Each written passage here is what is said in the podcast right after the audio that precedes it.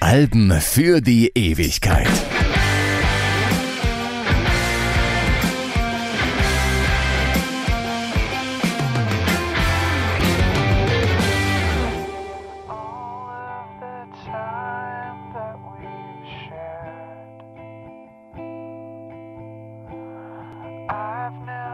Mein Name ist Dieter Kottnick und ich habe heute das außergewöhnliche Vergnügen, das Album für die Ewigkeit einer Band vorzustellen, die mir besonders am Herzen liegt. Die Foo Fighters.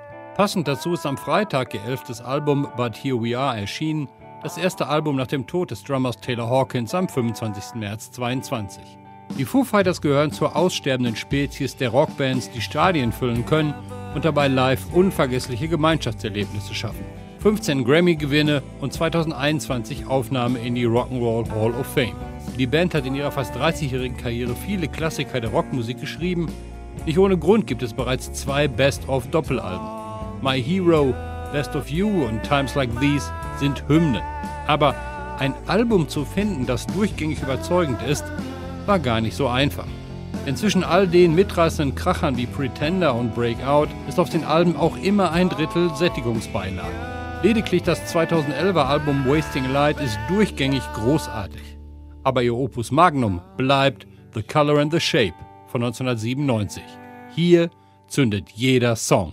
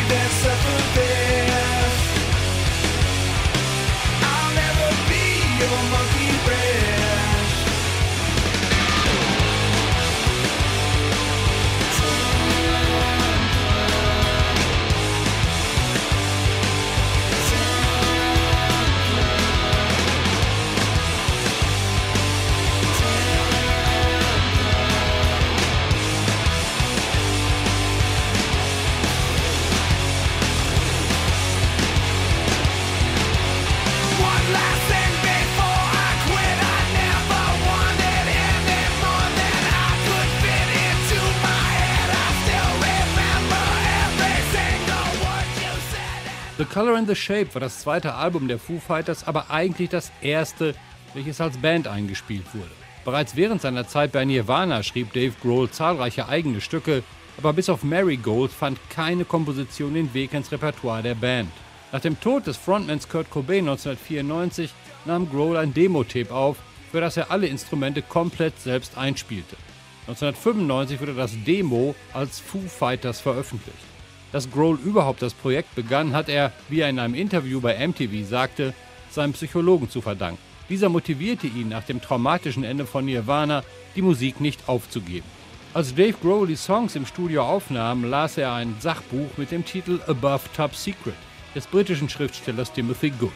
Dieses Buch, das sich mit dem Thema UFOs beschäftigte, inspirierte Grohl zu dem Bandnamen, der sich auf das Phänomen der Foo Fighter bezieht. Als Foo Fighter bezeichnete die UFO-Forschung die Leuchterscheinungen, die während des Zweiten Weltkrieges von alliierten Flugzeugbesatzungen während ihrer Einsatzflüge beobachtet wurden.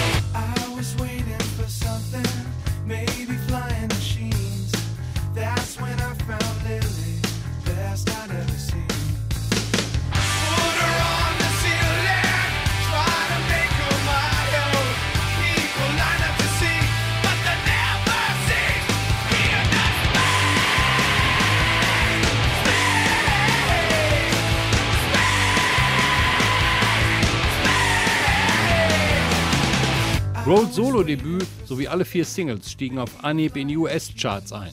Um mit dem Album auf Tour gehen zu können und Promotion zu machen, stellte Grohl noch im gleichen Jahr eine Band zusammen, die aus der Sunny Day Real Estate Rhythmusgruppe Nate Mandel am Bass und Schlagzeuger William Goldsmith bestand. Dazu kam der ehemalige Tourgitarrist von Nirvana, Pat Smear.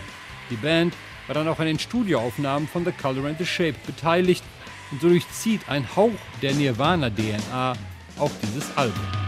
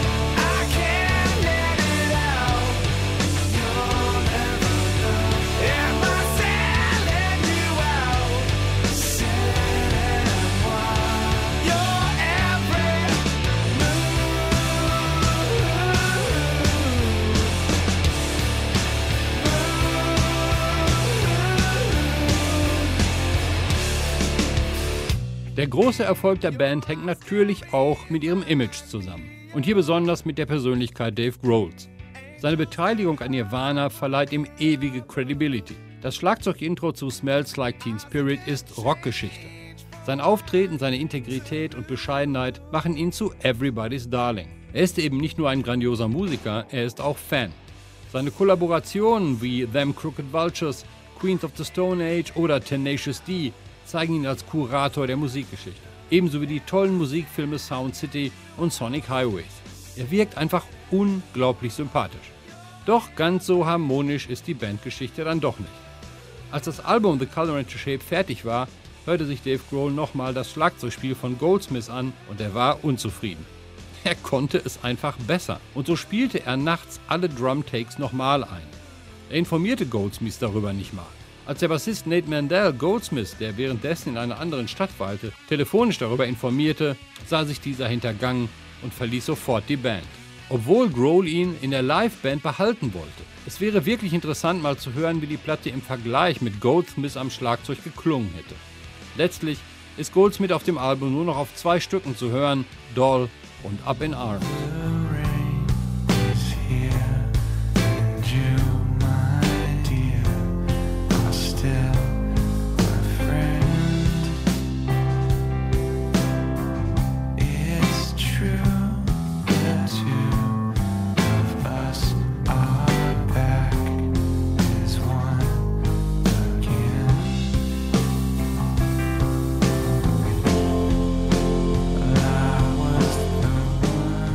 William Goldsmith sagte 2017, ich fand heraus, dass er alle Tracks überarbeitet und alles von mir beseitigt hatte. Und dann wollte er immer noch, dass ich in der Band bleibe und live toure.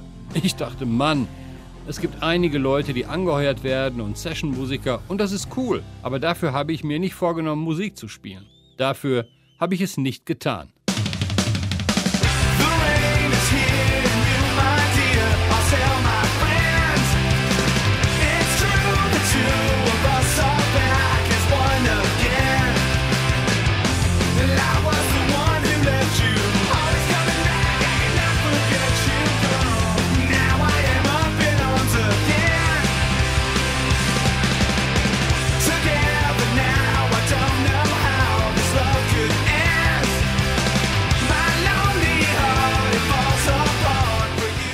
Der Veröffentlichung von The Color and the Shape im Mai 1997 wurde Taylor Hawkins, für mich ja immer sowas wie die Personifizierung von Das Tier aus der Muppet Show, als neuer Schlagzeuger engagiert.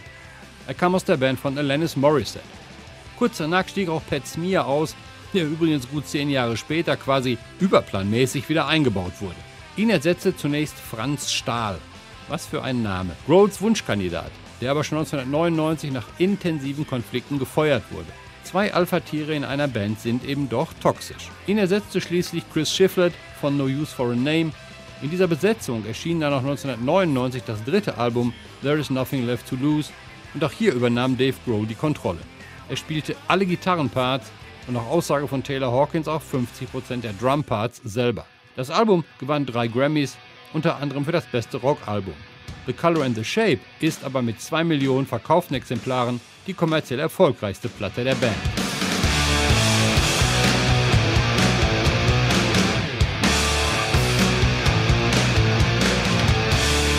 Die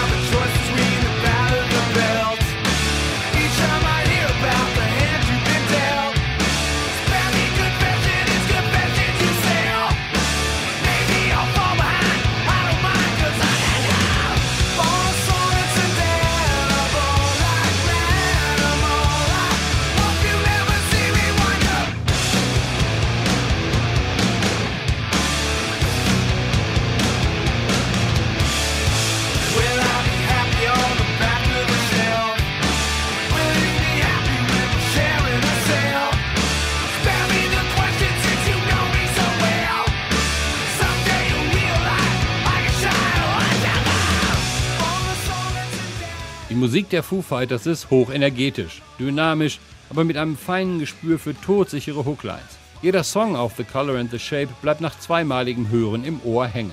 Der Sound der Band hat einen hohen Wiedererkennungswert. Und auch wenn sie gerne richtig Gas geben, sind die Mittemponummern die großen Stadionhymnen. Und Grohls Stimme ist purer Rock'n'Roll. Er wimmert, er singt, er schreit und das alles gerne auch zeitgleich. Und das ist richtig schwer. Ich habe mal im Red Lions, einer englischen Karaoke-Bar in Campicafort auf Mallorca, unter dem Einfluss von 8 Guinness versucht, My Hero zu singen. Naja, zumindest habe ich erreicht, dass die anwesenden Engländer dachten, guck mal, die Deutschen, die haben ja doch einen Sinn für Humor. Es war ein Desaster. Es gibt übrigens drei Sänger, von denen man beim Karaoke besser die Finger lässt. Die anderen beiden sind Robert Plant und Freddie Mercury.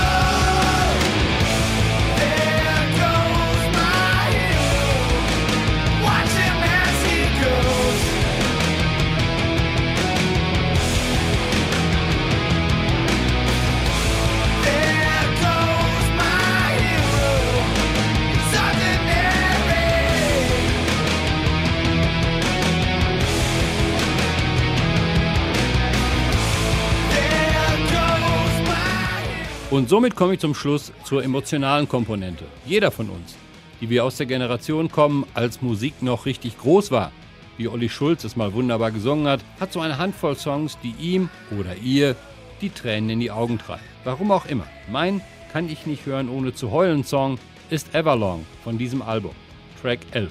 Vielleicht ist es die in Moll gehaltene Musik, vielleicht sind es Zeilen wie If everything could ever feel this real forever oder Everlong, I've waited here for you. Manchmal werden Träume wahr und wenn es auch lange dauert. Und genau darum geht es in der Musik, um Gefühle. Wut und Liebe, Glück und Verzweiflung und dies bedienen die Foo Fighters of The Color and the Shape grandios. Das war Dieter Kottnick für Alben für die Ewigkeit und jetzt muss ich wieder ein bisschen heulen.